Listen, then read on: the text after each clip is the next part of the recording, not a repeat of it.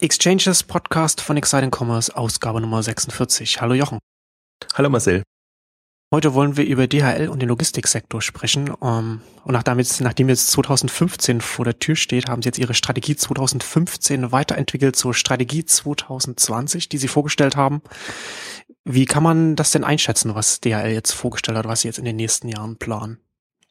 Also ich habe es fasziniert verfolgt gestern oder in, in dieser Woche gab es ja den die, die Pressekonferenz und wo sie das sehr ausführlich in zwei Stunden erläutert haben. Und ähm, ähm, ich bin ohnehin, ähm, ich glaube, dass dass Logistik ähm, dass der erfolgsentscheidendere Faktor für den ganzen Onlinehandel sein wird als alle Online-Themen zusammen. Erstmal, wenn es hinten raus nicht klappt, ähm, dann hilft uns alles, was, was online so passiert und auch die schönsten Geräte, mobilen Konzepte und alles nix, außer sie sind rein, rein digital. Deswegen finde ich so eine Logistik ein, ein super entscheidendes Thema und finde auch, dass da sich enorm viel bewegt hat bei der Deutschen Post, ähm, DHL und die ähm, offenbar jetzt ihren Quelleschock überwunden haben. Also das war ja im Prinzip so diese Strategie 2015 war ja so ein bisschen wie, wie, wie orientieren wir uns jetzt wieder neu, nachdem uns eben Quelle und Co. weggebrochen sind und wollen wir da überhaupt in diese Päckchenversandlogistik rein oder weiter rein oder das im Prinzip neu aufbauen. Das Interessante ist, ähm, wenn man, wenn man sich mal den Geschäftsbericht anschaut, wo jetzt eben prominent Zalando als Beispiel gebracht wird. Also man hat sicherlich natürlich auch immer Amazon, aber möchte sich vermutlich nicht von Amazon abhängig machen. Und jetzt hat man quasi Zalando in den letzten fünf Jahren das ausgeglichen, was nicht ganz ausgeglichen, was, was Quelle vorher an Geschäft hatte und ähm, im Zug von Zalando natürlich auch noch viele, viele andere ähm, Online-Versender, die ja jetzt in, in Volumina gekommen sind, äh, die sicherlich auch für eine DHL Spaß machen. Also das ist schon ähm, interessant zu sehen, eigentlich, wie sie sich jetzt aus diesem quasi ja eher aus der Not heraus versuchen, eine Tugend zu machen und jetzt mit einer Strategie 2020 kommen, die äh, die ich spannend finde. Also ich bin nicht mit allem äh, irgendwie glücklich oder ich könnte mir natürlich immer aus Online-Sicht äh, sehr viel mehr vorstellen und irgendwie größere Ambitionen noch und alles. Aber man muss ja immer sehen, woher kommt das Unternehmen und was ist im Rahmen des Möglichen. Und ähm, das hat man ja mitbekommen. Sie haben sehr viel getestet jetzt schon in den letzten Jahren und, und rollen das jetzt aus und, und gehen da wieder voran. Und insofern finde ich das eine, ähm, bin ich da wohlwollend positiv gestimmt, aber ich hoffe, dass wir in der Ausgabe auch auf den einen und anderen Punkt eingehen können, hm, was eigentlich so ein bisschen schwierig wird. Also vielleicht, das, das fängt schon, beim ersten Punkt fängt es eigentlich an, Markteinschätzung. Da ist jetzt die, die, die Aussage von, von DHL, fünf bis sieben Prozent pro Jahr wird das wachsen auf dem deutschen Markt. Und ähm, das ist halt die große Frage, ob da nicht mehr drin wäre. Also das ist immer die Frage, wie, wie, welche Ziele setzt man sich und was dann ist dann auch erreichbar. Ähm, wir haben halt diese extreme Umbruchphase jetzt und wenn man so ein bisschen historisch betrachtet, dann ist fünf bis sieben Prozent schon progressiv. Also das ist jetzt nicht ein Minimalwert, aber ähm, mein Gefühl ist halt, dass die Dynamik eher zunimmt. Und ähm, wenn man halt so eine Einschätzung jetzt nimmt für 2020, dann weiß ich nicht. Also das ist so die eine Frage, die ich mich dem stelle. Also wie gesagt, das ist nicht, das ist nicht, das ist schon ein, ein, ein gutes Ziel. Also das, das ist schon, wenn man das mal hochrechnet, dann auf die, die fünf, sechs Jahre, die da noch bevorstehen, das ist schon ein ganz schönes Volumina äh, das da dahinter steckt. Ähm, aber und ähm, das zweite, den zweiten Aspekt, vor dem ich auch diese Strategie faszinierend finde, und das haben sie auch ähm, in einem der letzteren Charts, also wir können die Präsentation dann verlinken, ähm, drinnen die Risiken, die sie sehen. Und die Risiko ist natürlich für eine DHL, dass andere Logistiker das entdecken und da einsteigen und das machen. Und das größere Risiko ist eigentlich noch, dass die Händler das dann machen, wenn es DHL nicht macht. Also sprich Amazon ist, ist eigentlich die große Gefahr. Ähm, auch für ein DHL sieht momentan vielleicht noch nicht so aus, weil momentan Amazon Logistik hauptsächlich ähm, Lager und äh, Versandabwicklung da bedeutet. Aber ähm, auch, auch ähm, also an Otto hat man es ja gesehen mit Hermes, ähm, auch, ein, auch Händler haben die Möglichkeit, ähm, in die Logistik einzusteigen. Und ähm, Amazon erreicht halt langsam ein Volumen, also entweder eine DHL oder andere machen solche großen Versender glücklich. in ihrer ganzen Strategie und in der Präsentation ähm, oder die Händler nehmen es tendenziell selber in die Hand und ähm, ja beeinflussen den Markt auf diese Weise. Also das werden sicherlich auch dies, das wird die, das wird nicht, ähm, glaube ich, nicht bis 2020 passieren. Ich sehe das eher so als 2030. Wer wird 2030? Wer werden die Player sein im Logistik? Belieferungsmarkt. Ähm, aber bis 2020 werden jetzt die Weichen gestellt. Das heißt, wenn eine DHL und meinetwegen auch ein Hermes oder andere, DPD oder die alle jetzt einsteigen und das ja in gewisser Weise für sich entdecken. Ähm, wie weit werden die da kommen oder was können sie signalisieren? Ähm, wie innovativ und welche gestalterischen Möglichkeiten nehmen sie wahr? Ähm, weil das natürlich das Schöne ist. Der, Markt ist so im Umbruch und ähm, die Frage ist tatsächlich jetzt, äh, wie, wie sehr glaubt man dran und wie sehr hängt man am, am Stationären? Ich finde ja auch DHL ist ja immer eigentlich super spannend, weil DHL ist so der einzige Unterstützer für den Onlinehandel. Also sie, sie bieten so den ein oder anderen Service auch für stationär an, aber im Prinzip äh, ist das der große Mitstreiter jetzt oder könnte es sein in diesem Gesamtmarkt für den Onlinehandel. Ergibt ja auch Sinn aus der Position, aus der DHL herauskommt. Ähm, und es ist ja schon auch so, ich meine, wir haben noch Hermes, aber, aber in Deutschland ist man jetzt als Online-Händler, hat man, hat man DHL und dann hat man auch nicht so viel Auswahlmöglichkeiten noch, außer, außer regionalen Lieferdiensten dann noch. Oder gibt es da jetzt noch irgendwas? Oder gibt es überhaupt grundsätzlich irgendwie, wo man sagen könnte, da gibt es jetzt jemanden, der bereits anfängt, für DHL vielleicht irgendwann eine Gefahr zu sein? Weil wir haben jetzt, du hast Amazon angesprochen, äh, die bauen in den USA, bauen die eine Flotte auf, die haben jetzt eine, eine Option in, in, in dem UK-Lieferdienst äh, Jodel da sich gesichert. Aber das heißt ja, aber da sind sie ja noch nicht auf dem deutschen Markt. Sie müssen ja dann auch wieder regional dann etwas aufbauen. Und da haben sie ja bis jetzt äh, noch nichts angeschoben. Ja, das Interessante an der, an der englischen Beteiligung ist, dass äh, Jodel, auch wenn der Name natürlich, also steht für Your Delivery, insofern macht das irgendwie Sinn, Gewagt, aber für deutsche, Name für, für, für deutsche, deutsche, Ohren, Ohren ja. Äh, schwierig, aber äh, ehemalige, äh, tatsächlich auch DHL-Tochter, die dann fusioniert wurde mit, mit ähm, einem Versandhandelsliefer. Ähm, Dienst, aber die Nummer zwei im Markt. Und ähm, ja, tatsächlich, die Nummer zwei im deutschen Markt wäre halt jetzt im, im, im Endkundengeschäft dann ähm, ein Hermes. Und ähm, aber nichtsdestotrotz, es gibt schon, also man sieht schon die Ambitionen jetzt von, von DPD hat jetzt mit, mit der Tiramisu-Beteiligung sieht man eigentlich, dass das Initiativen da sind. Auch UPS, andere, ähm, gehen mehr oder weniger willig in das Endkundgeschäft rein. Die sind halt, das ist halt ein starkes B2B-Geschäft und da ist natürlich hauptsächlich, ähm, da liegen auch die Stärken jetzt ähm, vieler anderer und insofern ist das die, wäre das die Frage, ob ähm, die den Markt auch für sich entdecken, ob der so lukrativ ist. Der B2B-Markt hat natürlich auch so seine Vorteile und, und das ist natürlich auch eine, eine Spezialisierung, die man in dem Bereich macht, mag nicht unbedingt ähm, passen für jetzt einen Endkundenbereich, vor allen Dingen, weil bei Endkunden und ich fand eigentlich die schönste Aussage in diesem ganzen äh, DHL-Präsentation war ähm, Innovationen von der ersten bis zur letzten Meile. Äh, also so sieht sich im Prinzip oder präsentiert sich ähm, DHL. Und das ist eigentlich genau der Punkt. Also was, was jetzt im B2B-Bereich für die letzte Meile gut ist, das muss noch lang nicht ähm, im, im Endkundengeschäft funktionieren, ähm, weil da eben, ja, sind die Leute zu Hause oder wie, wie überlegt man sich das? Also wenn man Geschäfte beliefert oder Business beliefert, dann ist es einfach immer eine andere Situation und kann einfach mit anderen Gegebenheiten rechnen. Deswegen, das ist kein, das ist kein leichtes Thema und, und viele sind natürlich, kann man sagen, ja, okay, äh, Päckchen liefern auf die eine oder andere Weise kann doch nicht so schwer sein oder könnte schon eine Gefahr sein, da einzudringen. Aber ich glaube, genau durch die Spezialisierung oder die Kernkompetenzen, die man dann hat, das wird es letztendlich entscheiden. Und ähm, da ist ja noch genügend zu tun. Also gerade die, äh, die, die Innovation auf der letzten Meile, das ist ja gerade so das, das ausschlaggebende Thema, weil das ärgert uns ja alle, also sowohl händlerseitig als auch kundenseitig.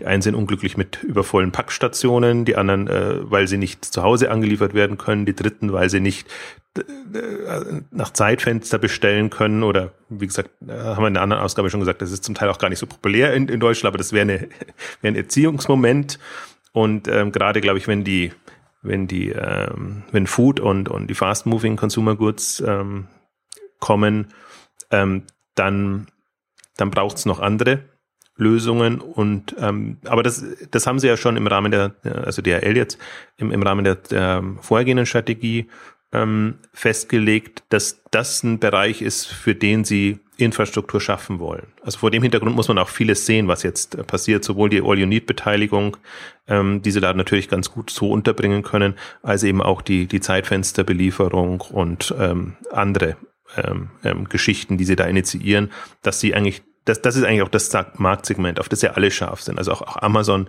sagt ja ganz klar, wenn wir auf, auf Dauer erfolgreich sein haben wollen, müssen wir da präsent sein, wo eigentlich die, die, die häufigsten Impulse kommen beim täglichen Einkauf oder beim Einkauf für Produkte des täglichen Bedarfs.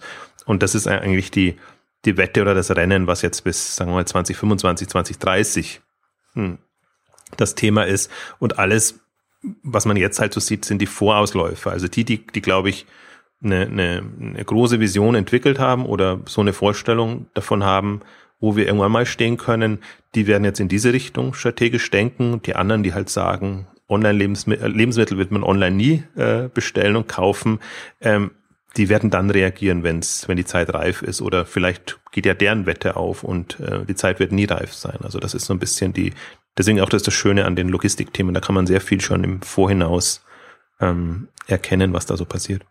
Du hattest das ja auch schon angedeutet und hast das ja auch auf, auf Exciting Commerce geschrieben, dass wir in dem Logistiksektor da so, so einen Engpass für den Onlinehandel sehen. Und wir sehen das ja gerade, ich finde das ja ganz interessant. Grundsätzlich das Modell Packstation ist ja durchaus auch spannend. Ja, aber das, hat, das hat ähm, DHL jetzt auch nicht so stark ausgebaut. Also du hast ja auch, du hast ja auch ein paar Zahlen da geschrieben gehabt, dass sie 2009 hatten sie die, haben sie die 2500 zur Packstation eröffnet und 2014 sind es nur 2650. Also sie haben es nicht sehr stark vorangetrieben. Gleichzeitig experimentieren sie mit, mit der, mit der Paketversion des Briefkastens, dem, ich glaube Paketkasten nennen sie es, ne? Also diese, ja. genau. Hatten wir ja auch schon mal in, in, in der Logistikausgabe auch schon ausführlich darüber gesprochen. Ähm, also ich frage mich halt so vor dem Hintergrund, dass wir sehen, dass das so ein, so ein, so, so ein Engpass für den, für den, für den Onlinehandel ist, der, der, der an Volumen immer weiter zulegt. Frage ich mich halt, welche, welche, welches Modell sich da, sich da letzten Endes dem annehmen wird, weil die Frage ist natürlich so, wenn wir uns DHL angucken, so das ist ja jetzt, so wie ich das jetzt sehe, ist das jetzt so die Strategie eher so das, was wir jetzt machen, da machen wir jetzt einfach noch dann da, da gehen wir noch mehr rein, da machen wir noch mehr dafür. Ne? Also nicht, dass sie irgendwie sagen, okay, wir schauen uns an, was wir vielleicht anders machen können. Und die Frage ist halt, zum einen, man sieht ja so Paketstationen, das scheint halt wahrscheinlich dann doch relativ viel vom, vom, vom, von der Anfang, in Anfangsinvestition zu sein oder dass sich das dann grundsätzlich im, im Mix dann halt irgendwie nicht rechnet. Ähm, was es dann dann noch so für andere Modelle geben könnte, auch gerade auch von, von neuen Markteinsteigern. Ne? Also es gibt ja dann, ich meine, man kann ja doch ganz über ganz verrückte Sachen nachdenken, die heute überhaupt vollkommen unrealistisch sind. Ne? Also wenn man zum Beispiel über so MyTaxi Uber nachdenkt, die dann halt irgendwie die Taxis oder noch sowas noch mit nutzen, aber das ist ja noch weit in der Zukunft, das ist halt heute nicht, nicht relevant. Aber was ist dann, ich, ich glaube, dass, ich glaube, dass der, dass der, der Druck im Markt da, glaube ich, in den nächsten Jahren noch stark wird, dass es da noch irgendwie andere Wege geben muss, die das, die das, ähm, die diesen, die diesen Bedarf im Markt noch abdecken.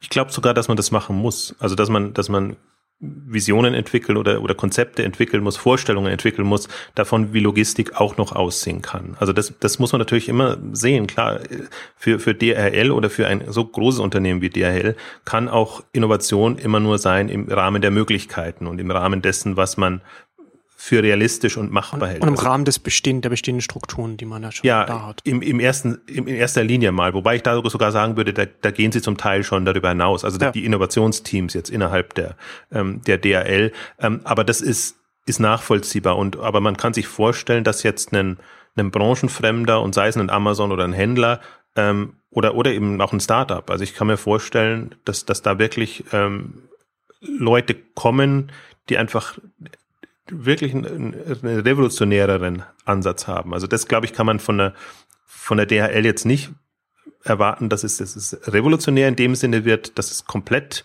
das andere ersetzt, aber von der, ich glaube, in der Diskussion, in der öffentlichen Debatte müsste das auch so sein, was können alternative, zeitgemäße Logistikkonzepte sein für ein, ähm, also um, um, um Dimensionen größeres Geschäft jetzt im Endkundenbereich. Also das, das ist halt, ich glaube halt, deswegen bin ich da auch so hin und her gerissen bei dem Thema, ähm, dass, dass noch niemand so richtig eine Vorstellung davon entwickelt hat, was es bedeutet, wenn der Onlinehandel tatsächlich explodiert und wenn, wenn das andere, also sprich stationäre, wegbricht in diesen, äh, also in diesen Mittelstädten und, und, und, und ja. Themen. Also das wird ja immer so, das wird immer noch so als, man hängt halt an der Vergangenheit oder am Bestehenden diskutiert. Ähm, ich, ich, mir tut's auch leid, wenn da, wenn man dann das Gewohnte wegbricht und so. Das ist gar nicht so das Thema, aber ich versuche mich so offen zu halten, um da eine Vorstellung zu entwickeln, was könnten Alternativen sein, weil wir jetzt ja auch diese ganzen Online ist ja nicht nur online, sondern eben auch Vernetzung. Und wir haben die, die, wir haben im Prinzip die, die, die, ähm, na, die Internet of Things, Dinge, die miteinander äh, sprechen, vernetzbar sind und, und, und Päckchen, die quasi äh, wirklich getrackt dann werden können in, mit, mit irgendwelchen Chips und Geschichten. Also wenn das in eine, in eine Region fällt, wo, wo das Sinn macht und zum Teil wird es ja schon gemacht und eben nicht nur mit, mit Scanner und, und, und, und Code. Ähm, also da glaube ich, in, in, da wird es auch eine Rückwirkung geben auf, auf das und, und da ist halt auch dann durchaus eine, was heißt eine Gefahr, sondern da, da sind halt die Googles und, und andere, die sich mit solchen Themen beschäftigen, zum, auch im Prinzip die Intels und, und, und, und irgendwelche Chip-Hersteller oder meinetwegen auch Samsungs und Smartphone, also wenn die auf die Idee kämen, ähm, da irgendwie aus einer technologisch äh, vernetzbaren äh, Sicht heraus ähm, trackbare Logistikkonzepte zu führen, dann ja, ich meine, man muss, man darf halt nicht sehen, das Hauptgeschäft ist Päckchen äh, einsammeln und ausgeben und, und entsprechend zu koordinieren. Das wird dadurch nicht gelöst. Deswegen ist es immer leichter gesagt als getan dann. Ich möchte noch eine ähm, Korrektur muss ich unbedingt machen zu den, zu den Packstationen, weil ich natürlich sofort was auf die Finger bekommen habe. Es gibt dieses Jahr noch 200 neue Packstationen, äh, haben mir die DRL-Leute ähm, gesagt und ich ähm, habe jetzt noch nicht direkt damit mit ihnen sprechen können, aber ähm, ich vermute, diese diese, ähm, also dass da nichts mehr vorangegangen ist, so wirklich, das lag tatsächlich auch an dieser Quelle-Situation. Also investiert man in etwas noch, wo man erstmal schon zweifelt, also wo einem wirklich entscheidende Player wegbrechen. Also für, das war ja im Prinzip so ein durchaus auch eine, eine Quelle-Lieferstation dann. Und ähm, andererseits muss man eben auch dazu sagen, es gibt ja die, die, äh, wie heißen sie, Paketshops und es gibt so andere mh, Anlaufstellen natürlich auch noch jenseits der, der Packstationen. Ähm, aber die, man sieht halt, dass das Packstation-Konzept durchaus angenommen wird. Sonst gäbe es ja nicht die Klagen über die überfüllten ähm, Stationen. Und ähm, also deswegen, ich glaube, das ist alles im Prinzip dieser, dieser Reorientierung geschuldet zu einem Teil. Ähm, aber das ist halt auch schade, ne? Also weil, weil im Prinzip ähm, Infrastruktur braucht ähm, seine Zeit und ähm, man sieht ja aber auch, ich meine, jetzt greifen sie ja zum Beispiel bei den muss mich auch noch, wie heißen sie, Paketkästen ähm, ähm, an. Also die, die Testphase war sehr kurz, also irgendwie in Ingolstadt ein, ein paar Monate das ausprobieren. Und ähm, jetzt haben sie schon angekündigt, ab ähm, Q2, also diesem Quartal, ähm, rollen sie das bundesweit aus. Ähnlich mit ihrem Feierabend Service und andere Geschichten. Also ähm, wenn, wenn man will, geht schon was. Also das, das ist dann schon ähm, schon interessant, aber offenbar Paketstationen waren eher so auf äh, warten wir mal ab und ähm, äh, Packstationen, Entschuldigung. Ja. Also ich kann mir halt, ich kann mir halt auch vorstellen, also ich finde es äh, durchaus so diese, diese, diese Strategie, also Packstationen und, und, und Paketkästen, das ist ja durchaus ähnlich, man, man baut etwas auf. Ähm, ich finde es insofern spannend, als dass es eine, eine, eine langfristige Investition in eine Infrastruktur ist. Ne? Also das ist halt auch so, so, eine, so eine Strategie für DHL, wo sie, wenn sie das, wenn sie das deutschlandweit relativ gut verbreiten können, also man wird halt nie alle, alle Haushalte oder alle, alle Empfänger abdecken können. Aber wenn man das, je, je mehr man das ausbreitet und das, und das angenommen wird, zum einen von den, von den, von den, von den Versendern, also von den Händlern und zum anderen von den, von den Endkunden, kann man sich so auch in den, in den Markt eingraben. Aber ich glaube gleichzeitig ist das halt auch wieder so eine Langfriststrategie, die sich die sich kurzfristig nicht so sehr in der Bilanz bemerkbar macht, weil man ja jetzt nicht, ich weiß nicht, wie das, wie das letztendlich aufgestellt ist, aber ich glaube nicht, dass man da wesentlich mehr, mehr Umsatz mit so einer Packstation macht, als wenn das halt ganz traditionell ausgeliefert wird. Es ist halt eher so, ich sehe das halt eher so als sowas, als sowas langfristig, deswegen das, glaube ich, vielleicht auch von den Entscheidungsprozessen her so ein bisschen unterschiedlich ausfällt. Na, ich glaube, dass Bequemlichkeit, Komfort schon eine Rolle spielt. Also das ist natürlich so eine Mischung aus, aus Image und, und tatsächlich direkten Nutzen. Und, man, man spricht die Vielbesteller dann mit so etwas dann wahrscheinlich ja. eher an, ja. Klar. Also um die geht's ja auch genau. genau. Also ich glaube, das ist ja auch der, der, der, der Punkt so ein bisschen da, ähm, ja auch im, im Prinzip den, den den Kundenbedürfnissen oder den, den, den Shoppern entgegenzukommen. Ähm, weil ich jetzt weiß, ich weiß jetzt nicht, ob, ob genau die Packstation jetzt äh, die ultimative Lösung wäre. Also ich, ich glaube irgendwie nicht so dran, sondern eine Packstation ist, ist eine schöne Krücke, Übergangslösung. Ähm, idealer wären, wären ganz andere Themen und, und, und, und Dinge und idealer, also ich mir jetzt auch nochmal im, im Zuge der, der Präsentation oder generell auch im Vorfeld der, der Ausgabe heute Gedanken gemacht habe. Also ich meine, also DRL hat es zum Teil drin, also dass man eben die Info bekommt, wo ist mein Päckchen, wann, wann kann ich an mein Päckchen kommen, das ist ja eigentlich der Punkt. Und wenn ich halt gerade unterwegs bin, dann kann ich vielleicht gleich vorbeischauen oder so, aber die, oder das irgendwo abholen, was man dann relativ zeitnah ausmachen kann, in Anführungszeichen. Also mobil bietet halt auch da extreme Chancen, wenn man das alles quasi abbilden kann. Und deswegen frage ich mich jetzt, wenn man jetzt aus einem Kundenbedürfnis Logistik denken würde oder die letzte Meile denken würde, wie möchte ich das am besten an meine Bestellung kommen?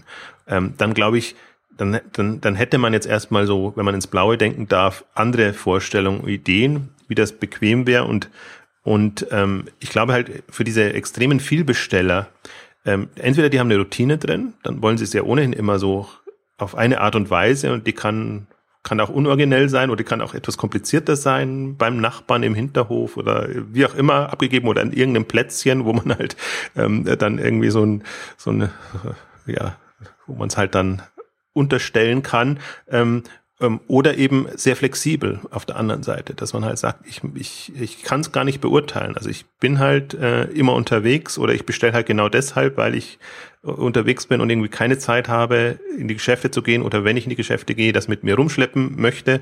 Also das, ich glaube, da, da gibt's halt dann unterschiedliche Typen von sehr aktiven Online-Bestellern und ähm, auf die wird darauf wird's ankommen, ob man ob man die glücklich macht ich glaube halt, deswegen meine ich mit dem, dem Engpass, was ich ähm, sage, meine ich also sowohl physisch als auch mental. Also ich glaube, wenn, wenn man gute Logistik und Lieferkonzepte hat, dann öffnet sich der Markt auch weiter, weil dann mehr Leute bereit wären, sich das in Anführungszeichen anzutun. Und zwar nicht nur das Schicken, sondern auch das Zurückschicken. Weil, weil das, das, das Gesamterlebnis des Einkaufs natürlich dann maßgeblich auch damit beeinflusst wird. Ja, ich habe es halt besser in der Hand und, und ich habe nicht, ich muss nicht den Dingen hinterherlaufen und irgendwie organisieren oder mir Gedanken machen, sondern ich habe es im Prinzip in meinem ähm, täglichen Alltag Ablauf drinnen.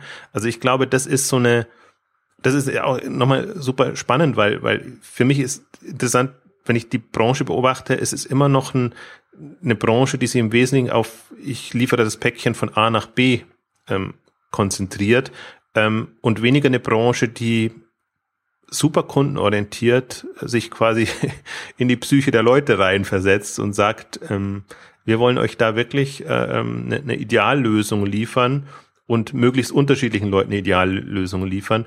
Und das wäre halt jetzt meine Frage, oder wenn wir jetzt wirklich, wir denken ja da in, in, in 15, 15 Jahreszeiträumen, also wie weit können wir da kommen, wenn wir in so eine Richtung ähm, denken können? Und deswegen finde ich das auch ein super Startup-Thema. Und das war ein bisschen so eine Enttäuschung von, von, von der Präsentation Strategie 2020 war, dass sie da nicht signalisiert haben, wir sind offen für, für Startups, Innovationen, kommt auf uns zu, lasst uns was ausprobieren, ne? weil man, Startup ist ja, kann immer nur so ein Aspekt, also entweder man hat eine große Vision und viel Geld, dann kann man natürlich so Samba-like, äh, wenn kein Logistik da ist, dann baue ich die im Land selber auf, ähm, äh, sagen. Ähm, das können aber nur ganz wenige. Oder man sagt, ich habe eine Idee, wie ich ähm, vom Tracking bis zur Endauslieferung äh, Modelle finde. Also man, ich finde, man sieht sehr schön jetzt an den an den, was jetzt als Same-Day-Delivery läuft, aber was, was eigentlich, was man auch jetzt ja als, als Wunschzustellung oder wie auch immer man es bezeichnet, ein bisschen weiter erfassen können. Man sieht ja da, dass da sich dann ähm, Dienste viel Gedanken machen, ähm, nicht nur die Nutzeransprache, sondern im Prinzip auch, wie man auf Bestehendes aufsetzen kann. Also oftmals sind das ja eher Marktplätze als, also und Vermittler, als äh, dass sie selber die Lieferung aufbauen. Und ich glaube, so kann man halt durchaus einiges aktivieren in dem in dem Markt und das, das, das, das Signal hat mir so ein bisschen gefehlt. Es gab dann noch zusätzliche Aussage, wir sind nicht offen für M&A, also wir wollen alles äh, so es war natürlich auch am internationalen Markt so ein bisschen gemünzt. Wir wollen da nicht groß zukaufen, sondern eher aus uns heraus ähm, wachsen. Und ähm, fand ich schade. Also als Signal jetzt wäre das natürlich äh, nochmal ein anderes, weil ich glaube tatsächlich, das, das, also Innovation ist natürlich auch immer so ein, könnte man natürlich jetzt aus Sicht der Etablierten auch immer Angst bekommen, dass da eigentlich jetzt jemand kommt, der einem ähm, das Feld streitig machen kann. Aber ich glaube, wenn man in so Umbruchphase ist, muss man, müsste man diese Offenheit sein und äh, haben und auch signalisieren, dass man da und zumal jetzt im Logistiksektor ja die Markteintrittsbarrieren ja auch relativ, relativ hoch sind, wobei man natürlich weiß, kann natürlich schon irgendwann mal ein Modell kommen, das von der Seite reinkommt und uns alle überrascht und schnell wächst, aber grundsätzlich ist es ja schon etwas so, wo halt, glaube ich, auch so jemand wie DHL, wenn man den Markt mit wachem Auge beobachtet, dann auch sehen kann, wenn etwas wächst. Da dauert das halt schon eine Weile, bis das dann wahrscheinlich groß wird. Aber ich finde es halt, also gerade wenn wir auch aus, aus, aus der Startup-Sicht drauf schauen, finde ich das auch spannend, weil ich glaube, dass wir jetzt so langsam in, in Größenordnungen kommen, in denen man auch im, im Logistikbereich verstärkt über, über, über Ausdifferenzierung nachdenken kann, also über, über eine Spezialisierung, wo man sagt, man, man konzentriert sich nur auf einen bestimmten Sektor. Ne? Also es kann ja ganz verschiedene Richtungen gehen, dass man sagt, man, man äh, wählt das danach aus, welche Produkte ausgeliefert werden. Also man sagt, man nimmt halt nur irgendwie so ganz viele, äh, nur Bereiche, wo es um ganz kleine Produkte geht und, und arbeitet da an einem, an einem Modell oder man geht nach einer, nach einer Endkundensegmentierung und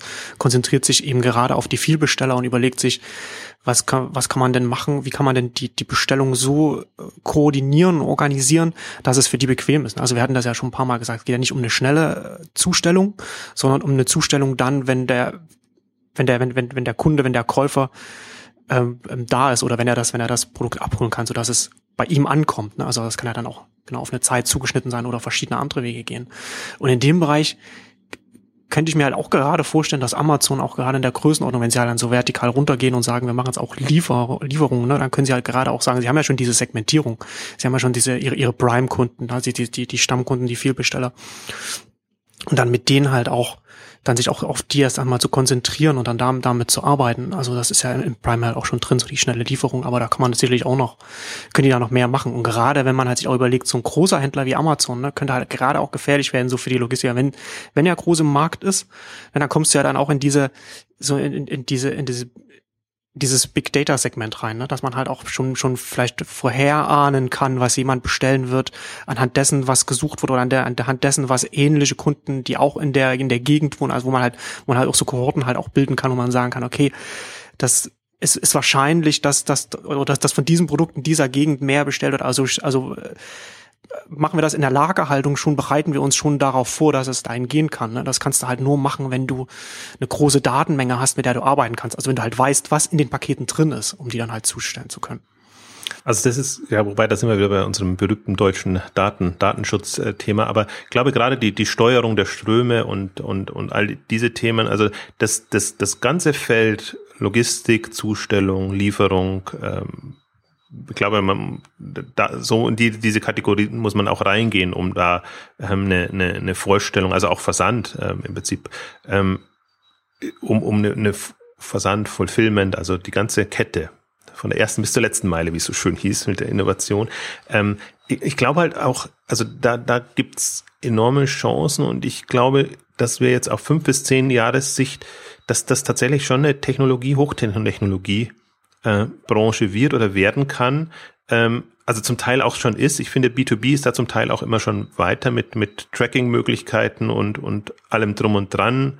Äh, Gibt auch B2C und ähm, auch DHL hat ja, glaube Paket.de oder wie alle ihre, ihre, ihre Plattformen heißen, ähm, ähm, zeigt Ambitionen oder Ansätze in diese Richtung. Aber ich, jetzt, wenn ich jetzt nochmal auf die, wie, wie stellt sich mir das Thema aus, aus Startup-Gründersicht dar? Aus Startup-Sicht ist, ist natürlich spannend oder wenn ich darauf nochmal zurückkomme, ähm, weil man sich wirklich so Einzelaspekte rausgreifen kann. Ich glaube halt, also ich glaube speziell das Feld wäre für mich keins, was, wo ich jetzt eine ultimative Lösung anspreche streben würde, sondern wo ich mir als Gründer oder, oder Startup Gedanken machen würde, was könnte ein Dienst sein, das ich als Startup entwickeln kann, das dann für andere Player relevant ist.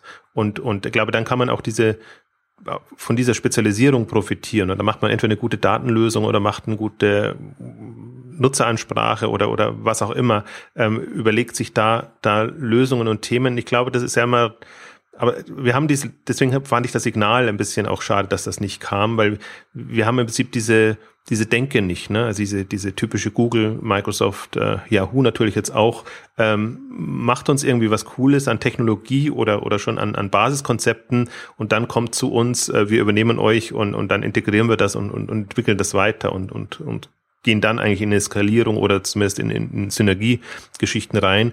Ähm, ich kann mir halt vorstellen, dass dass ähm, Logistik so ein Feld werden kann, wo, was, wo die Innovation eher aus den aus der Spezialisierung, aus den Teil Segmenten, Aspekten kommt und wo man dann ähm, äh, das in eine größere Infrastruktur in irgendeiner Form integrieren kann. Also ich kann mir jetzt nicht so vorstellen, dass auf der grünen Wiese jetzt der, das nächste neue DHL entsteht. Selbst in Amazon, wenn die das ähm, äh, machen würden, müssten dann irgendwie einen bestehenden Lieferdienst oder irgendwas übernehmen. Ich glaube nicht, dass man jetzt eine, eine Flotte von Grund auf auszieht, wo, aufzieht, also selbst ein Amazon nicht oder so, so ein großer. Genau.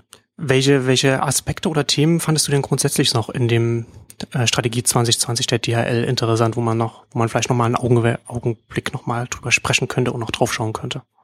Also interessant finde ich ja immer, dass, dass sie jetzt eine ganze Palette an, an Services haben. Also einerseits in dem Kernlogistikbereich, aber sie haben so eine, so eine Vierer, äh, äh, ähm, Kategorisierung jetzt, wo sie auch sagen, neue Geschäftsfelder, Themen und andere. Also das, das Interessante ist ja eigentlich, sie haben jetzt ähm, den Briefbereich, wo der Päckchenversand aufgehangen war, also das Endkundengeschäft, umbenannt in Post E-Commerce Paket, heißt es jetzt dann so schön abgekürzt PEP.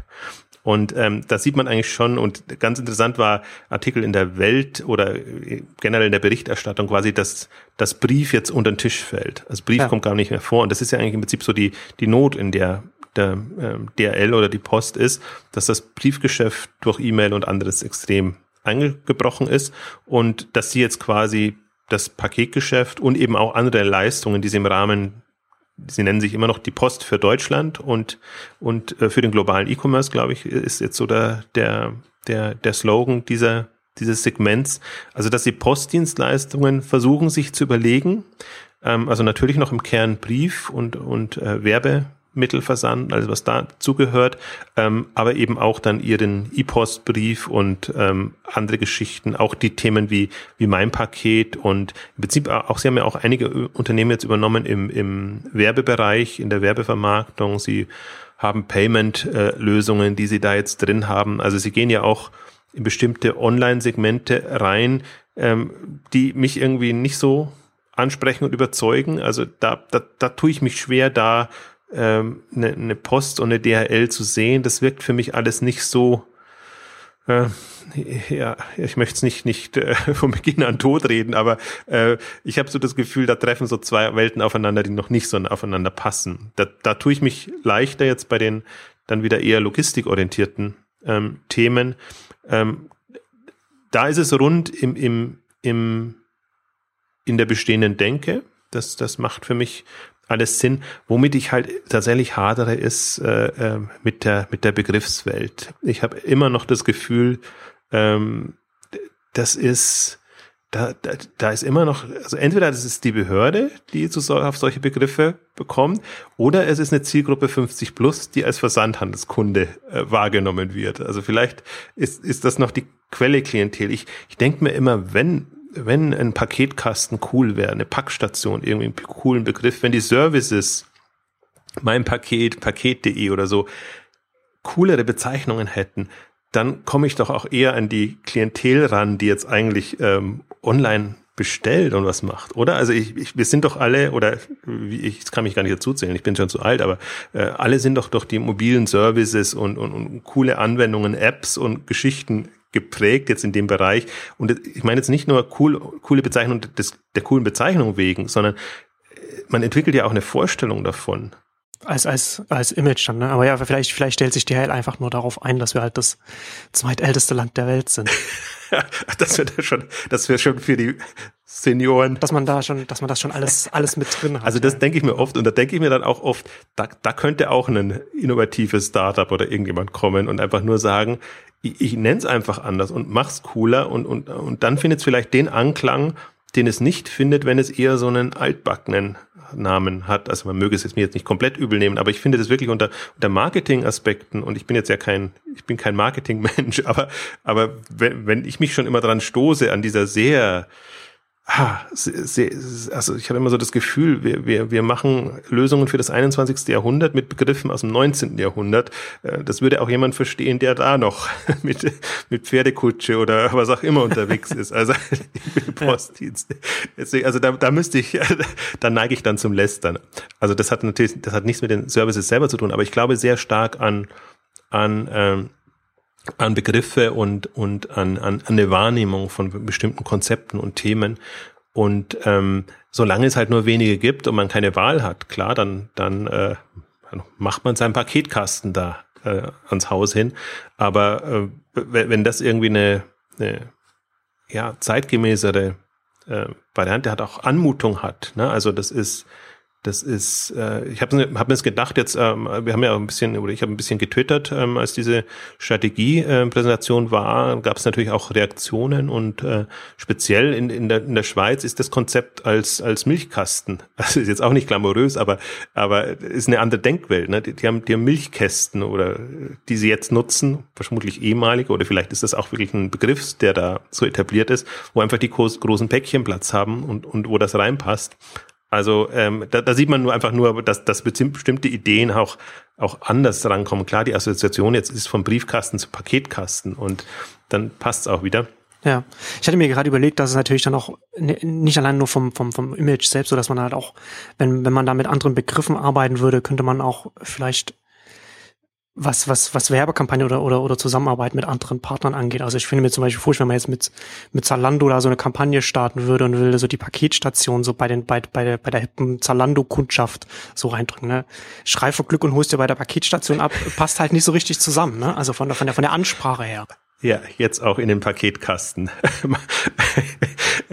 das ist, genau das meine ich. Also die, die, die, die Welt, und das ist das Interessante jetzt, wenn ich, wenn ich sehe, die, die Versandhandelswelt vor fünf oder zehn Jahren und im Vergleich zu dem, was jetzt ein Amazon und, und, und Zalando und, und die ganzen neuen Newcomer ähm, gebracht haben, das ist halt, das, das, das, das ist so komplett anders und, und ich, das ist halt das Schöne auch zu sehen, dass das auch eine, dass auch online eine andere Begriffswelt entsteht und das zum Teil ja die, die Assoziation mit Online ist Versandhandel ja eher aus dem klassischen Versandhandel kommt, sondern Onlinehandel ist Onlinehandel und es gab da irgendwie mal noch irgendwie Katalogversender oder irgendwas, die das halt auf andere Weise gemacht haben. Also ich glaube, das, das ist ja auch eine, die, die Branchenwahrnehmung und die, die Kundenwahrnehmung dann letztendlich und weil ja auch da eine neue Klientel entstanden ist, das darf man ja auch nicht unterschätzen. Das sind ja nicht die, die alteingesessenen Versandhandelskunden, die den Markt jetzt treiben und die das machen,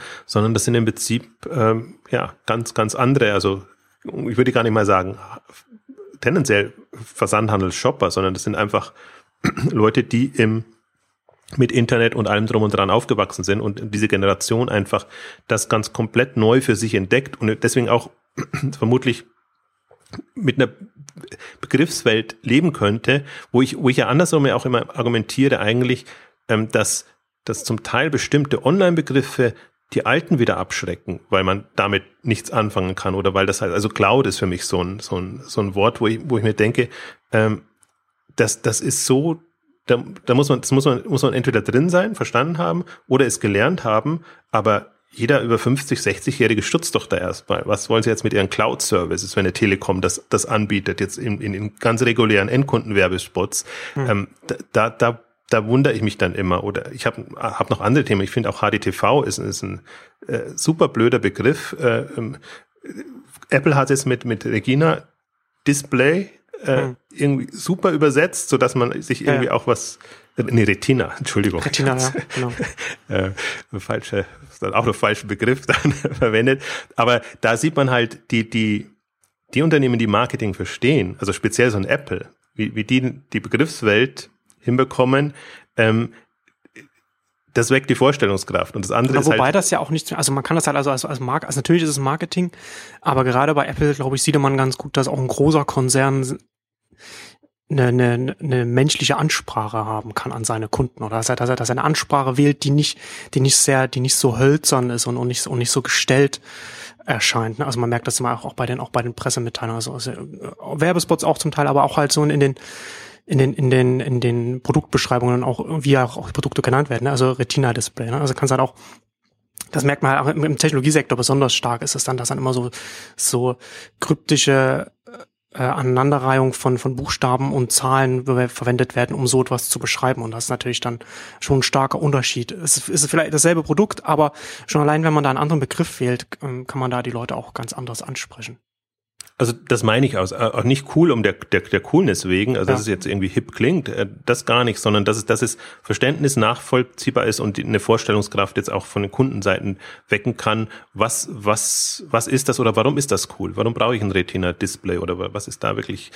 Und ich finde, das hat ein HDT HD irgendwie nie vermitteln können, weil man es ja auch nicht übersetzt und weil man sich erstmal Gedanken machen muss, ähm, was, was bedeutet das eigentlich, bis man bis man es verstanden hat und, und dann ist irgendwie nachvollziehbar, aber dann wird schon mit dem Schlagwort quasi um sich geschmissen, ohne dass es halt überhaupt etabliert ist. Und ich finde das, also entweder man muss es halt so verklausulieren, dann ist das Konzept vielleicht nicht so gut, oder man findet halt einen vernünftigen, ähm, eingängigen Namen, ähm, der dann tatsächlich den, den, den Weg bereitet für diese Themen. Also deswegen, das hat man schon, schon übergreifend, aber ich, ich finde es halt schade, oder ich glaube, das ist halt äh, gerade so eine Logistikbranche, die jetzt äh, nicht in dem Sinne als cool gilt oder die sich auch unheimlich schwer tut, jetzt von dem Angebot äh, cool zu sein. Also ich erwarte halt, dass es, dass mein Päckchen kommt, wenn es kommen soll und das alles wunderbar funktioniert. Also da hat man da hat man kaum Möglichkeiten, kaum Spielraum.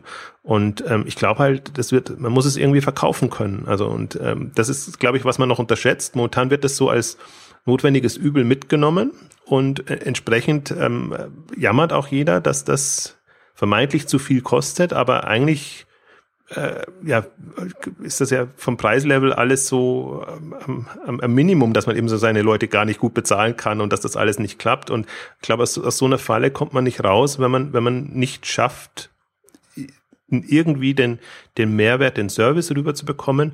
Wobei das immer noch bei einem anderen aus meiner Sicht spannenden Thema, was, was in der ganzen Logistikbranche überhaupt noch nicht durchkommt, ist wirklich neue Geschäftsmodelle, neue Erlösmodelle sich zu überlegen und zu entwickeln.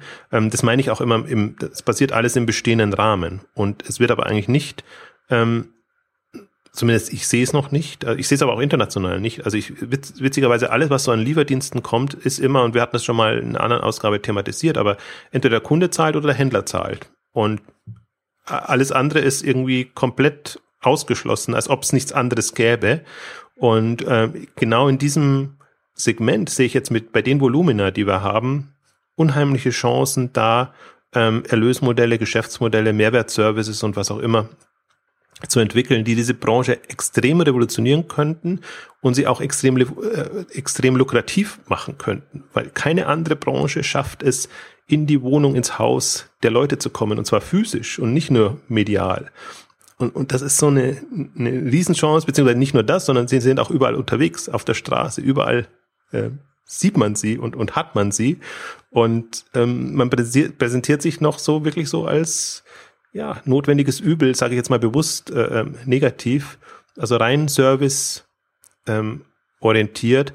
Und da, da hoffe ich, also das sehe ich zwar noch nicht, also noch nicht mal in Ansätzen, aber da würde ich mir eigentlich das, das meiste erhoffen, dass da in den nächsten fünf bis zehn Jahren Durchbrüche kommen und dass wirklich mal jemand sich das Thema unter Geschäftsmodellsicht vornimmt und da was voranbringt. Ich habe es mir auch jetzt wieder in meinen eigenen Vorüberlegungen jetzt für die Ausgabe oder generell das Thema beschäftigt mich jetzt schon eine ganze ähm, ganze Weile, weil jetzt zum Beispiel auch die der Geschäftsbericht von, von DRL kam erst vor ein paar Wochen und dann kam jetzt eben die, die, die, der Amazon-Einstieg und, und jetzt eben nochmal die, die Strategie ähm, 2020. Äh, wenn ich mir angucke, was hat Wall in, in, in Berlin, von Berlin aus mit dem ähm, den Werbeformaten äh, äh, und äh, jetzt fällt mir gerade das dummerweise das Wort nicht ein. Wie haben Sie es genannt? Die, die Stadtmöbel-Geschichten. Äh, äh, also dass sie quasi, dass, dass nicht die Stadt diese Infrastruktur stellt,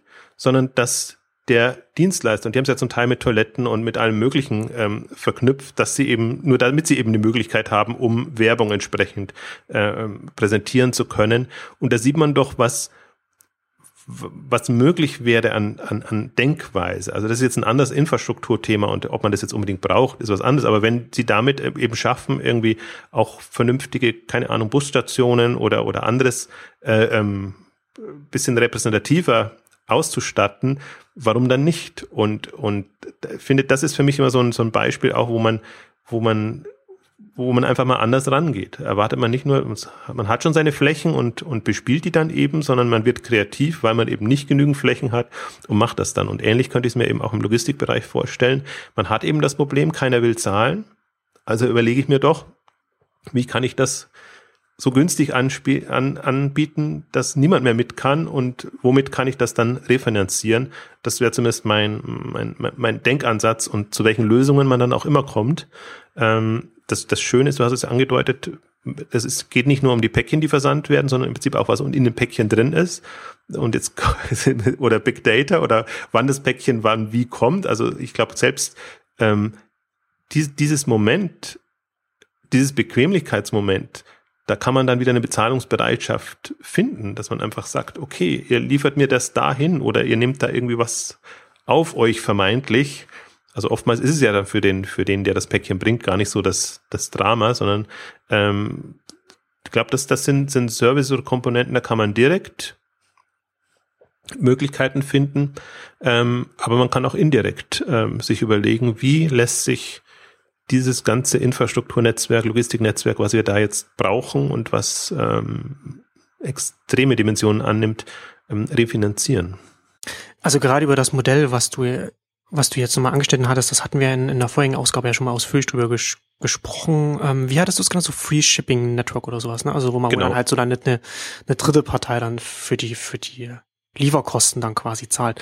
Ich frage mich halt, ob das von einem von einem neuen Einsteiger in den Markt überhaupt umsetzbar ist, ne? Weil du musst ja erstmal, du musst ja erstmal Händler bekommen, die dann mit dir zusammenarbeiten. Dann brauchst du halt, du brauchst halt eine gewisse eine gewisse Masse, ein gewisses Volumen, mit dem du arbeiten kannst. Und dann hast und und dann hast du halt erst die, dann kriegst du halt erst die Werbekunden oder oder, oder die die oder wie auch immer man oder oder, oder die Liefersponsoren oder wie man das auch nenne, dann auch immer nennen will, ne, kann man ja dann auch dann darüber nachdenken, wie man das dann, wie man das dann alles ähm, benennt.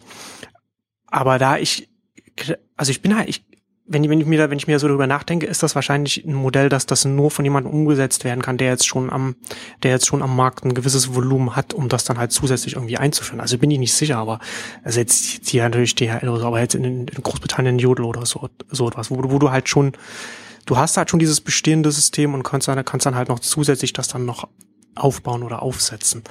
Weil, wie gesagt, du hast, ich, also ich, ich sehe ich sehe halt das Problem, dass du, du hast ja dieses klassische Henne-Ei-Problem, ne? dass du halt diese, diese verschiedenen Seiten drauf bekommen musst und du bekommst halt nur die eine, wenn die andere da ist und umgekehrt. Das, das hast du ja. Also ich, aber ich bin halt da skeptisch, ob, ob etablierte das können, wollen und, und in der Lage Genau, das ist ja dann die nächste Frage. Ne? Offensichtlich wollen sie das nicht oder haben sie das vielleicht angeschaut und als nicht lukrativ oder als nicht sinnvoll oder wie auch immer. Aber das, das, das könnte halt eine Erklärung sein, warum es da noch nicht so Experimente gegeben hat in dem Bereich. Oder nicht viel zumindest. Ich, ich glaube, das ist das ist für, gilt für alle Branchen, nicht nur für Logistik oder für andere. Ähm, alle leben noch sehr in einer Welt, wo sich, wo sich Dinge direkt finanzieren, refinanzieren können. Also wir haben es immer am schönsten Beispiel, haben wir es eigentlich immer im Journalismus, wo ja mit aller Gewalt versucht wird, jetzt so das, was man früher an, an Heftchen, Zeitungen verkauft hat, ähm, jetzt sich auch online bezahlen zu lassen und zwar möglichst direkt. Wobei das, wobei wobei das witzigerweise ja gar nicht ein Bereich ist, der sich halt direkt bezahlen lassen, sondern der war ja schon immer stark werbefinanziert. Ne? Also das, natürlich hat man am Kiosk einen Preis bezahlt oder einen Abopreis bezahlt, aber der hat ja natürlich weit, weit unter den Kosten gelegen. Das ist das Schockierende dran, ja genau. Also selbst da gelingt es nicht und im Prinzip hat man alles, was im Bereich ähm, Services oder was auch immer angeht. Also wir haben jetzt Internet als Medium, ist, ist immer so meine Assoziation. Äh, wir haben eine neue Medienwelt und dadurch haben wir einfach auch für alle medialen Geschäftsmodelle neue Möglichkeiten, um Dinge zu refinanzieren. Manche nennen es dann natürlich äh, subventionieren oder irgendwie äh, gegen zu finanzieren. Ähm, für mich ist es ein Medienmodell. Also eine dritte Partei profitiert davon, dass zwei andere Parteien zueinander finden. Die finden in der Logistik zueinander, der Händler mit dem Kunden und dazwischen hat jeder die Möglichkeit, also DRL macht es halt jetzt auf die, oder alle Logistikdienste machen es auf die einfache, in Anführungszeichen primitive Variante. Sie lassen sich direkt bezahlen, entweder von dem einen oder von dem anderen.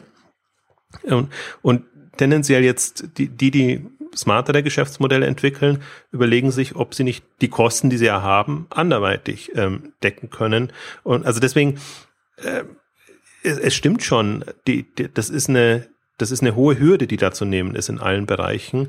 Ähm, aber es, wenn, dann müsste es laufen, wie es immer läuft, ähm, über Bündnisse und dass sich Leute zusammenschließen und dass sie bestimmte Kompetenzen gegenseitig befruchten. Also im Prinzip müsste in so einem Feld müsste eine, eine, eine, eine Werbevermarktung oder, oder irgendwie eine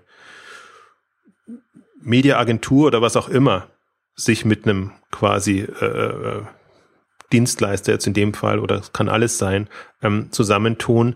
Und ähm, da müsste aber auch jetzt, und da, also wir haben schon, das ist schon wirklich gerade alles nicht auflösbar, weil auch Mediaagenturen denken natürlich sehr klassisch in, in den, den medialen Kanälen und, und, und Themen, die sie haben und sehen viele Dinge ja gar noch nicht als, als mögliches Medium, das sie auch bedienen können.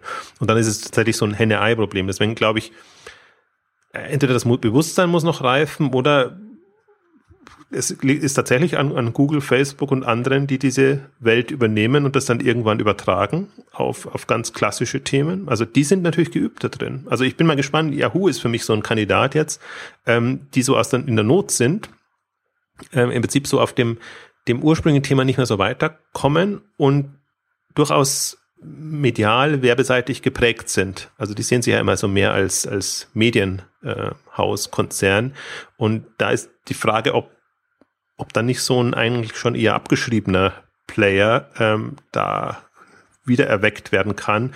Und ich glaube halt, dass, dass diese Themen und Bereiche in, wirklich enorme Potenziale bieten, ähm, vor allen Dingen auch im, im, im weil, weil sie effektiver sind und weil sie auch im Prinzip das aus, es, es muss irgendwas muss das ausgleichen, was im massenmedialen Kontext wegbricht. Also die jammern ja wirklich alle. Also Mediennutzungszeiten, also Fernsehnutzungszeiten gingen extrem runter, obwohl Fernsehwerbung jetzt das Ultimative zu, schein, zu sein scheint, aber die Leute schauen nicht mehr Fernsehen und die, die Zahlen werden so hoch gerechnet, dass es halt noch irgendwie so hinkommt, aber im Prinzip ist das so ein so absehbar und ich, ich weiß ja nicht, wie viele von den Hörern noch, noch regelmäßig deutsches Fernsehen schauen, aber wenn man das mal manchmal ein, wenn man das lange nicht geschaut hat, mal einschaut und äh, einschaltet und dann mal so gerade auch in der, in der Primetime oder, oder kurz vor der Primetime im Vorabendprogramm, wenn man sich die zum einen die Anzahl der Werbespots anschaut und die Qualität der Werbespots, die, was, was beides extrem nach unten gegangen ist, kann man auch sehr deutlich sehen, in welchem Zustand sich das Medium schon befindet, was man so, glaube ich, sonst auch gar nicht wahrnimmt vor allen Dingen sieht man es an dem, was als, als junges Publikum bezeichnet wird im, Fernsehbereich. Also ja, der, der Schnitt liegt zum Teil bei, der Schnitt bei, bei den jungen Sendern liegt er dann bei, bei 50 oder 45. Aber das sind wir halt Elten. wieder beim überalterten Deutschland. Ne? Also das ist natürlich dann auch. Ja, das, ist, das ist nicht nur überaltertes Deutschland. Das, das, das ist wirklich andere, andere Mediennutzung und, und anderes ja. Verhalten und dass diese ja. halt, also das ist natürlich schon Schlagwort Fragmentierung und, und alles, was passiert, dass einfach die, die Vielfalt viel größer ist. Also sowohl in den Kategorien als auch natürlich dann in den Untermöglichkeiten, die man hat. Aber diese, diese Fragmentierung ist ja genau die Chance. Also das, das ist für mich eigentlich genau das Thema, dass man, wenn man jetzt ein Medienverständnis entwickeln würde für Logistikthemen, für andere Themen, ähm, dann, dann würde man erkennen, dass man da genauso segmentieren kann und, und in diese Themen reingehen kann und man kann im Prinzip die Elektronikbesteller anders ansprechen als die Modebesteller und man, man hat im Prinzip eine, oder man kann auch tatsächlich, wenn man Zielgruppen reingehen. Also mein Lieblingsbeispiel ist ja immer Versicherung, Werbung von Versicherung, Banken und Versicherungen. Äh, die müssen ja nicht medial, also massenmedial werben, sondern die können ja sehr gezielt, die wissen ja genau, wen sie ansprechen wollen und wer jetzt affin ist für für Versicherungsprodukte und sei es Lebensversicherung, sei es äh, irgendwas, ähm, was man eben so braucht oder nicht braucht. Und, und das ist für mich so eine Branche, und die, wo man ja auch sieht, was, was, was ist in dem Bereich bei, bei Google AdWords und im Google-Bereich ähm, zu holen oder beziehungsweise zu zahlen. Daran sieht man ja auch schon eine, eine gewisse Grundverzweiflung, die da ist, ähm, effektive, günstige also nennen wir es mehr effektive ähm, Werbemöglichkeiten zu finden, weil, weil eben bestimmte andere Sachen nicht mehr funktionieren. Und das ist halt, aber da, das sind wir von einem Problemfeld zum anderen Problemfeld gekommen. Also ich finde, Logistik ist das Problemfeld einfach, es ist zu teuer, wie auch immer, oder andersrum. Der, der Markt würde explodieren, wenn es super günstig wäre. Und, und im, im Medialen hat man das Problemfeld, dass es einfach nicht mehr funktioniert. Also Streuung funktioniert halt auch nur, wenn genügend Masse da ist. Und diese ganzen Streukampagnen, die man ja hat, äh, sind ja darauf ausgerichtet, dass sie zumindest dann diese so, so ein Grundstock an, an wirklich Interessierten noch finden, die dann auch reagieren. Ähm, also insofern kann man es kann man's von beiden Richtungen denken und ähm, ich, ich verstehe schon, warum, woran es hakt. Also ähm, die, einen haben sich mit dem anderen beschäftigt, nicht beschäftigt und die, die anderen mit dem einen nicht. Also ich glaube, das ist eher eine, eine Frage, ob, ob das Bewusstsein da ist. Ähm, ich habe halt das Gefühl, die Volumina sind da. Also ich sehe es jetzt, wie auch die ganzen Paketbeilagen jetzt wieder boomen. Oder ich bin eigentlich aus dem Bereich so ein bisschen rausgekommen ähm, und da sind jetzt eine ganze Reihe von neuen Diensten entstanden und die natürlich das nutzen können. Huckepack quasi über die Päckchen da ihre, ihre Werbung verteilen. Das ist jetzt auch die, die primitivste Variante, weil es da eher auch um, um Stückzahlen geht. Und je größer das Volumen, umso mehr wird ja oft noch über, über TKP dann tendenziell ähm, abgerechnet.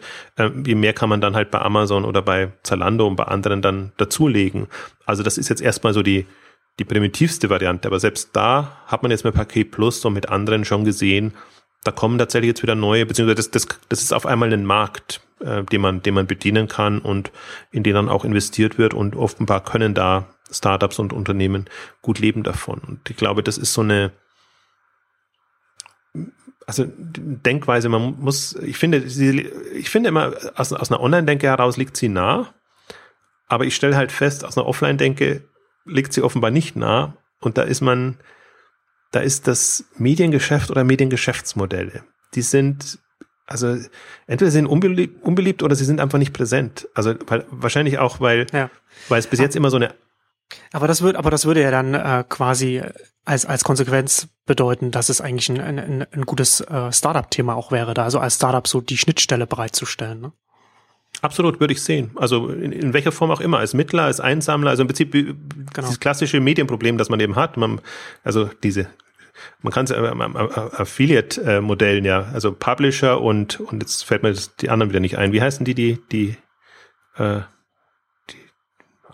jetzt habe ich, war ich schon so stolz, dass mir das Publisher-Wort eingefallen ist, was ich so intuitiv, jetzt fällt mir das andere nicht mehr ein, also die Werbetreibenden, die dann, aber das ist ja auch so eine Begriffswelt. Und im Prinzip genau so, also es geht, geht darum, so eine Art von Affiliate-Netzwerk oder wie auch immer aufzubauen, weil auf der einen Seite hat man die die quasi das, das, das Inventar haben, mögliche ähm, Werbeplätze oder was auch immer. Und auf der anderen Seite hat man die, die die Ansprache suchen.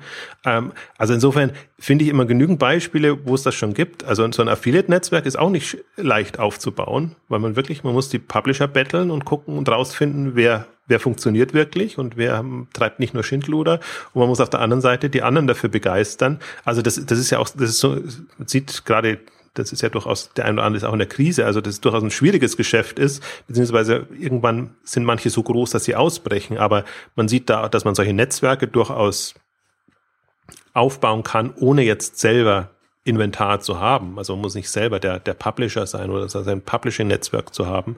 Deswegen glaube ich auch, das ist wahrscheinlich auch der Punkt, dass es so eine Mittlerrolle sein muss. Ich würde jetzt nicht erwarten, dass eine DHL jetzt in die, die Vermarktung einsteigt. Ich kann mir sogar vorstellen, dass das eine kontraproduktiv wäre, weil die müssen sich auf die Qualität ihrer Leistung konzentrieren, ähm, aber zumindest eine Offenheit, andere Erlösmodelle auch. Aber das muss ja dann auch nicht äh, zwingend bei THL ansetzen. Also man kann dann auch mit dem Händler zusammenarbeiten und der bekommt dann halt über diese Zusammenarbeit das Geld zurück, was er an DHL für die Lieferung bezahlen muss. Ne? Also das kann man ja dann durchaus auch so machen. Genau, also das ist nicht eine, also ich glaube nicht, dass der Markt zu ist. Also man, man findet, so wie du es jetzt andeutest, auch Einfallstore, wie auch immer. Also wenn der eine nicht will, ich glaube, es gibt günstigere und, und weniger günstige. Immer wenn man an Quelle an, ansetzen kann, ist, ist natürlich das Beste. Aber wenn eben nicht, ähm, glaube ich, dann, dann gibt's eine, ich finde das super interessant jetzt auch. Jetzt äh, habe ich ist nicht mehr präsent, aber auch die, die Werbenetzwerke für Händler, die jetzt entstehen. Also auf einmal ist ja jetzt, sind, sind die Händler ja bereit, dass, dass Werbung geschaltet werden kann auf ihren Seiten. Und das ist ja genau auch eine, eine, eine Einnahmequelle, die einfach jetzt den Margendruck nimmt oder zusätzliche Erlöspotenziale äh, verspricht, so dass man dann eben weiterkommt. Auch diese ganze äh, Handel eh etabliert, also die Werbekostenzuschüsse und was man alles hat. Also das, das wird ja schon äh, so agiert. Es wird aber eher, das, das wird halt nicht, das ist kein, wird nicht aus dem medialen Verständnis heraus gemacht, sondern das ist eher so, das Jetzt haben sie bestimmte Themen etabliert, weil man einfach gesehen hat, okay, da kann ich mit der, der Margenverhandlung komme ich nicht weiter bei meinem Lieferanten, aber im Vertriebs- und Marketingbudget da hat er was und da könnte ich mir, könnte ich dann dran an, an, an den Topf, so dass auch die Marge weiterhin nicht so gut aussieht, also weiterhin gut aussieht. Also das, das glaube ich, muss man jemand verdeutlichen, wie das entstanden ist. Dann, dann versteht man, warum es auch nicht ähm, in, in einer, aus meiner Sicht äh, ähm, vernünftigen oder medialen ähm, Sicht da ist. Aber, aber wenn man sich mal wirklich das alles anguckt, was schon passiert, dann erkennt man, dass, dass viele Grundsteine da sind und dass, dass man auch dann eine Vermittlungschance hätte. Also dass man dass, dass dann auf ein Verständnis stoßen könnte, wenn man es dann dann wieder runterbricht. Also klar, irgendwie klassischer Händler hat nichts mit Medien zu tun, klassischer Logistiker schon gleich gar nicht. Ähm, aber also da bin ich wirklich gespannt und das ist ja immer so meine, meine heimliche Hoffnung ist eigentlich auf sowas, weil das würde diese ganzen Branchen revolutionieren und dann hätte man auf einmal Preise, mit denen niemand konkurrieren kann und dann wäre es auch wirklich wurscht, ob die Retoure hin und zurück geschickt wird und, und wo das unterwegs ist.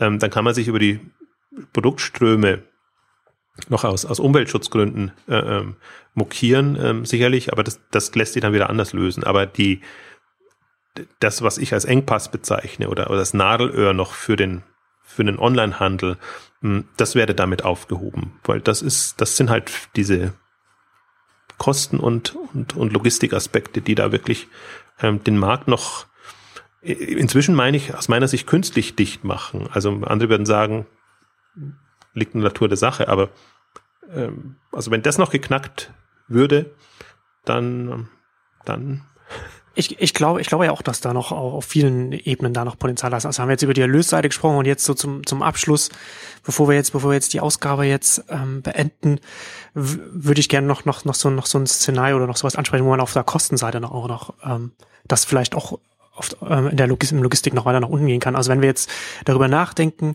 die nächsten fünf, zehn, 15 Jahre, dann muss man mittlerweile auch mit, mit, mit zum Teil sehr viel Fantasie daran gehen, was, was ich da entwickeln kann. Also du hattest vorhin schon Yahoo, schon Google angesprochen, was sie noch machen könnten. Und gerade wenn wir uns, wenn wir uns zum Beispiel Google anschauen, dann stellt sich dann auch die Frage, was ein Google zum Beispiel machen könnte mit seinen, mit seinen äh, fahrerlosen Autos.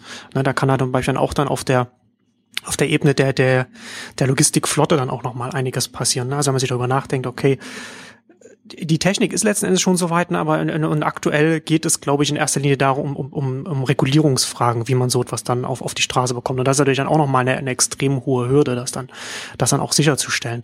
Aber wenn das dann erst einmal genommen ist und wenn wir jetzt von einem Zeithorizont von 15 Jahren oder so ausgehen, ne, dann ist die Wahrscheinlichkeit hoch, dass wir dann irgendwann jetzt in, den, in, in, in diesem Zeitraum dann an einen Punkt kommen, an dem, an dem es solche, solche äh, Automobile dann auf den, auf den Straßen geben wird. Und dann ist natürlich auch so eine, so ein B2B-Ansatz, wo man erst einmal auch viel Umsatz und Gewinn machen kann, erstmal viel naheliegender, als dass fahrerlose Autos dann an, an Privatpersonen, an Privathaushalte verkauft werden. Ja, und wenn du das dann halt noch koppelst mit, noch mit, noch mit anderen, äh, äh, Technologien, also gerade so, also in den USA ist ja auch zum Beispiel auch so das, so Elektroautos, also so Tesla und sowas ist, äh, ist da auch äh, aktiv.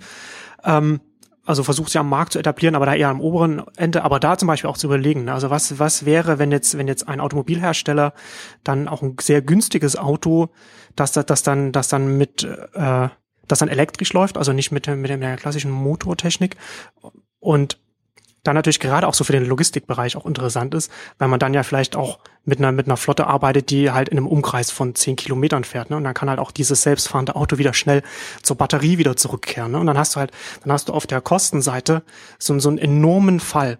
Ne, der, der dann auch wieder ganz, der dann auch wieder andere Sachen auch möglich macht und auch wieder ganz neue Ansätze und Modelle möglich macht.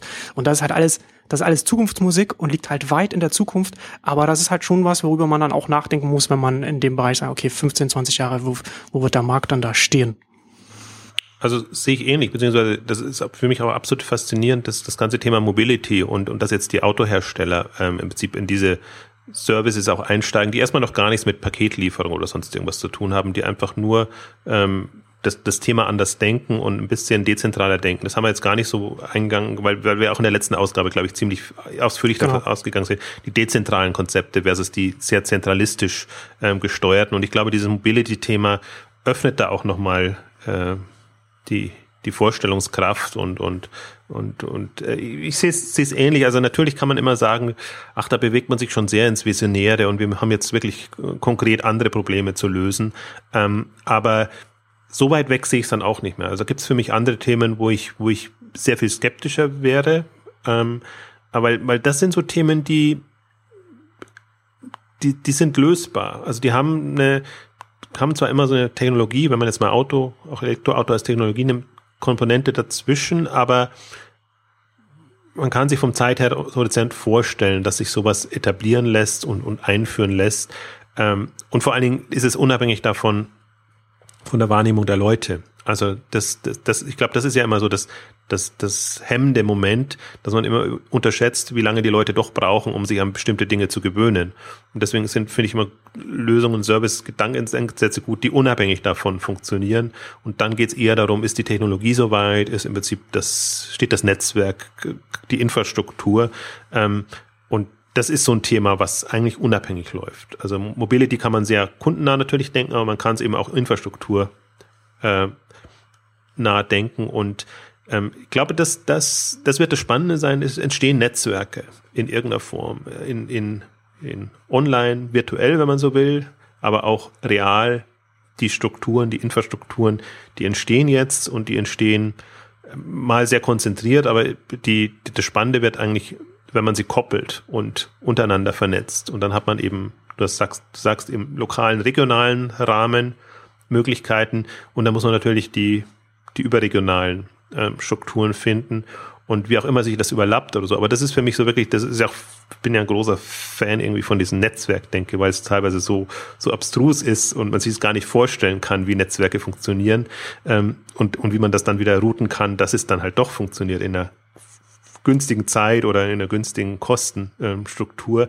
Und ich glaube, das ist sowas, äh, da ist man relativ weit, jetzt sowohl durch Online-Technologie, also durch die ganzen äh, Server, Router und was es alles gibt, aber eben auch durch die Anwendungen darauf. Und die, die, die Frage ist jetzt, das passiert jetzt im, im mobilen Bereich noch, noch, mal, noch mal schöner über, über die, über, über Handy, Smartphone und alles. Und irgendwann, glaube ich, hat man diese Erfahrungen, die man dann auch auf, auf traditionellere Netzwerke übertragen kann mit Technologieunterstützung. Also das ist für mich auch, deswegen fasziniert mich auch wahrscheinlich das Thema Logistik äh, viel mehr als, als manche anderen äh, Online-Themen, weil ich da so wirklich die Durchbrüche mir erwarte und deswegen finde ich auch momentan tatsächlich auch DHL und Co. mit einen mit die spannendsten Unternehmen. Also das äh, sowohl als Konzern im Umbruch, aber auch als als Möglichkeiten, die da sind, um wirklich dieses ganze Geschäft, den ganzen Handel und, und alles zu revolutionieren. Und da bin ich jetzt echt mal gespannt, auch wie weit sie da kommen und ähm, ob sie das durchhalten und ob sie natürlich auch noch motiviert werden von vielleicht ein paar anderen. Das ist ja das Schöne eigentlich an Innovationstreibern. Ähm, DHL, finde ich, hat jetzt schon ganz gut an, an Fahrt gewonnen, aber je, je mehr Innovation auch von, von außen und am Rand kommt, äh, desto besser. Wir weisen, weisen auch nochmal auf, auf die Veranstaltung im Mai hin. Da gibt es ja eine Innovationsveranstaltung auch für die Kurier- und Paketdienste ähm, mit, ähm, mit einer viele Liste von unterschiedlichsten Startups. Ähm, Finde ich hochspannend und dann sehen wir mal, was da in den nächsten Jahren passiert. Wird sicherlich nicht das letzte Mal sein, dass wir uns mit dem Thema beschäftigt haben. Sicherlich nicht, aber heute kommen wir zum Ende der Ausgabe. Vielen Dank fürs Zuhören und bis zum nächsten Mal. Tschüss. Tschüss.